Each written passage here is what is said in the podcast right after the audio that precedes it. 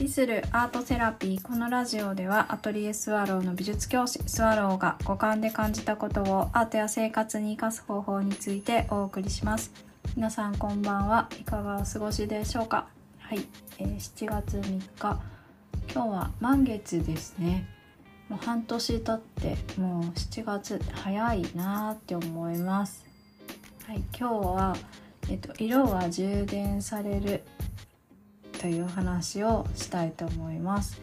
あの私家の中で自分の絵とか他の方の作品とかあとはちょっとしたこうオブジェみたいな置物だったりなんかその時飾りたいなって思ったものをあの飾ってるんですよね。ででもある時期が来るとあこれも変えなきゃとかあここにはもう今置かないのがいいなとかあってでなんかその周期って何なんだろうっていつも思ってたんですよ。でこれ絵だけじゃなくてあの本当日常の目に映る色で例えばこうキッチンに置いてあるあのえーと、食器を洗うスポンジとかと洗剤のボトルのこう印刷された色とかあとはよく使うペンとかとカレンダーに使ってるシールの色とかなんかそういったものがこうサインみたいにして多分目の中に入るのである時期が来たらんなんか変わっていかないと変逆になんか変みたいになんか感じてであとその時にはなんかいくつか何かがもう満たされているから変えたいんだろうなって思うんですよね。例えばその色が自分の中に充電されてああもう次のことに移りたいんだなとかあとなんだろうなその時期の自分のこの体調要はその体調だからその自然に影響されてるから、まあ、季節とかの気温だったりあと気圧とかが自分の変化として現れるのでそうするとやっぱこう目で見るもので捉えているもののこう感覚がぱ必然的に変わるからなんかそれで置きたいものも変わるんだなって思ったらなんかすごいこう移り変わる方が自然なんだって思って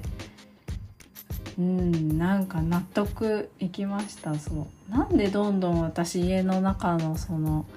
飾ってるの変えてるのかなって以前から不思議だったんですよね。前はなんか置いておけばずっとあの置いておいたりしたんですけど結構自分で定期的に家で絵を描くようになってからはあ気になるようになったんだなって思ってでもいいことだなって思ったんでそうあの自分が今心地いいものってなんだろうって思って変えてます。はい。それなんかもっと変えてあげればよかったなってそう振り返ったら思いました。なんか小さい頃すごく気になってたのが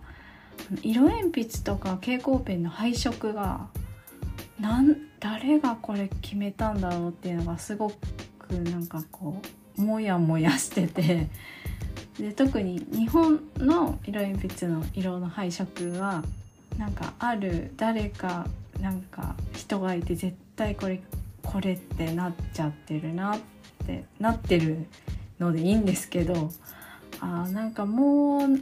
あと2つぐらいバージョン作ってほしいなとかなんかモヤモヤしてたんですよね。蛍光ペンの色も蛍光な機能以外にも楽しみたい消費者を満たしてくれみたいな。今はねいろんな色の蛍光ペンとかいろんな色の色鉛筆とか出てなんか本当に豊かになったなと思うんですけどそうあのなんかね小さい頃はそんなのにモヤモヤしてたのは実は自分がこう欲しいなって思っていた色があったからなんだなって大人になるとね分かりますね。はい、今日は